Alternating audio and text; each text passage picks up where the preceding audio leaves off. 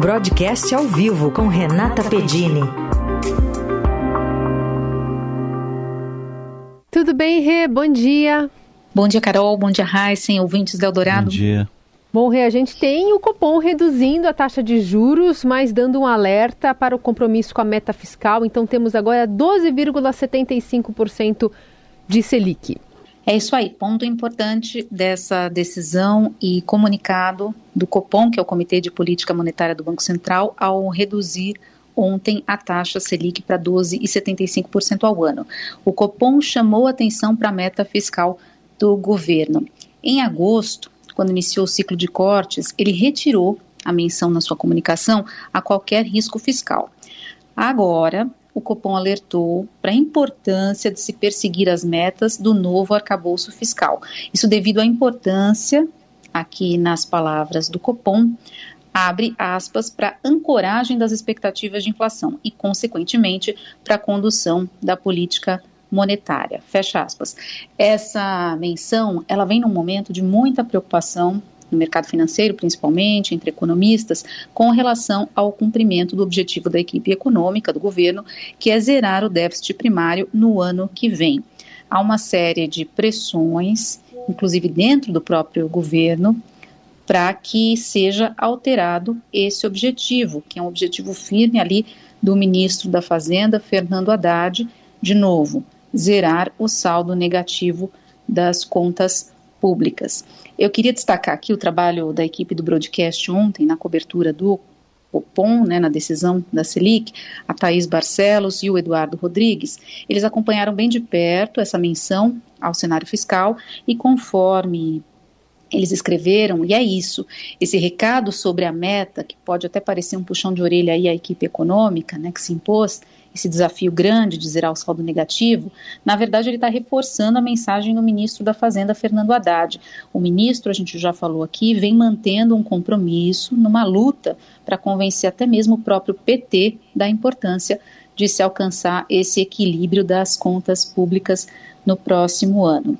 Bom, mas eh, e eu com isso, né? Por que, que a gente está falando tanto de meta fiscal aqui? Se, é, por que, que é importante num cenário de juros? Uh, sem controlar o gasto, ou aumentando o gasto, o governo pressiona a inflação. E aí os preços sobem e os juros, em vez de cair, nesse processo que a gente está, teriam de ficar altos para controlar é, a inflação.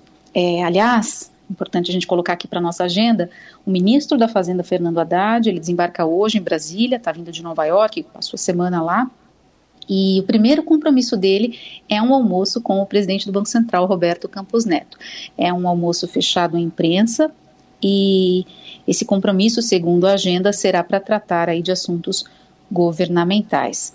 Eu queria acrescentar aqui, além dessa questão da meta fiscal, é um outro ponto importante do comunicado do Banco Central sobre a redução da Selic, que é a sinalização. Ele disse que é adequado manter o ritmo de meio ponto na redução nas próximas reuniões. Usou aí então o plural. E isso significa dizer que é uma indicação de meio ponto em novembro e em dezembro, que são as próximas reuniões. Dezembro era uma dúvida no mercado, né? o mercado achava que podia acelerar. Então, é, o Banco Central está colocando aí uma indicação do que é que vai ser, que não vai acelerar. Agora, não quer dizer que o mercado financeiro não continue a esperar que haja uma aceleração no processo de corte da Selic, como é o caso, por exemplo, do Itaú Unibanco, que reiterou ontem a projeção deles de uma queda mais forte em dezembro. E por quê? Porque eles acreditam num cenário aí de inflação relativamente confortável mais para frente que possa permitir ao Banco Central acelerar esse passo. E Renata, o Copom fez uma menção aos Estados Unidos e ontem mesmo, antes do, da decisão do Copom, o, o Fed, o Banco Central Americano, anunciou a manutenção dos juros lá. Isso, é uma menção importante do Banco Central nosso aqui ao cenário internacional e, como você disse, o Banco Central americano manteve os juros no nível entre 5% e 25% e 5,50%. Lá eles trabalham com faixas né, de juros. Agora, mais importante e que estressou o mercado financeiro ontem é que, embora ele tenha mantido os juros, ele não descartou uma nova alta para 5,75%. O que está acontecendo lá nos Estados Unidos? A situação é a seguinte: apesar de um alívio recente, a inflação ainda não está completamente controlada. É, o Banco Central americano, então, manteve os juros. Nessa decisão, é, ela teve. É, desculpa, gente. Essa decisão foi acompanhada da coletiva de imprensa do presidente do BC americano, Jeremy Powell, e nesse pronunciamento ele fez questão de enfatizar que a manutenção não implica uma trajetória definida para o restante do ciclo e que ele só vai é, eventualmente parar mesmo quando tiver provas convincentes de que atingiu o nível apropriado da inflação. Ou seja, a inflação ainda está alta e ele não está convencido. Por isso ele deu uma pausa, mas deixou em aberto uma nova alta de juros. E qual foi o entendimento do mercado? Consenso é de que a gente vai ter juros mais altos por mais tempo lá fora. Isso não tem dúvida no mercado. E aí o que, que acontece? Num cenário desse, né, de juros mais altos lá fora, a perspectiva aqui é que o dólar se fortaleça e isso bate na nossa inflação. Então, ontem, os economistas com quem nós conversamos, depois de Banco Central americano e depois de Banco Central brasileiro, disseram o seguinte: é, o BC brasileiro aqui continua com o ciclo de corte, tem espaço, a inflação está dando uma amostra melhor aí no seu comportamento. Só que se lá na frente, em 2024, a gente tiver um ciclo de juros mais elevados nos Estados Unidos, uma nova alta, isso pode fazer com que o Banco Central é, encurte o ciclo de queda por aqui. Isso para 2024, é um ponto de atenção no radar. Muito bem. E aí, Federal Reserve manteve a taxa com previsão de aumentar ainda, certo? É isso. Eles estão falando que não descartam. E aí ela iria, então, de 5% e 25%, é, ou melhor, de entre 5% e 25% e 5% e 50%, que é onde ela está hoje, né? Eles trabalham com faixa, para 5,75%.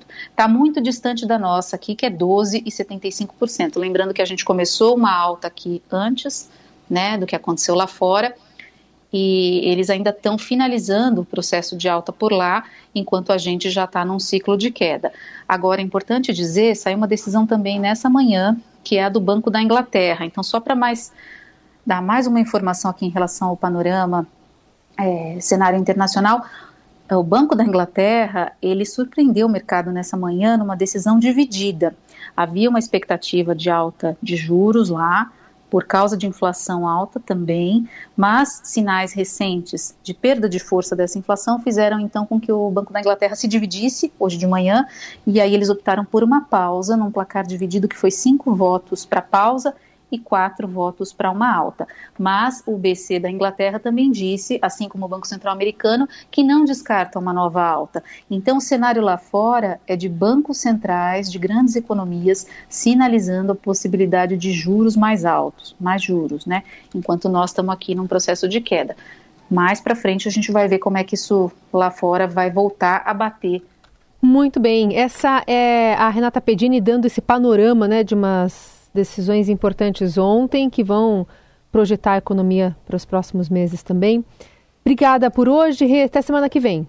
Até semana que vem, Carol, obrigada a vocês. Lembrando, semana que vem tem a ata do é. Copom, na qual o comitê deve se explicar, então, melhor, dar mais detalhes sobre o que, que ele está pensando em relação a juros, inflação por aqui.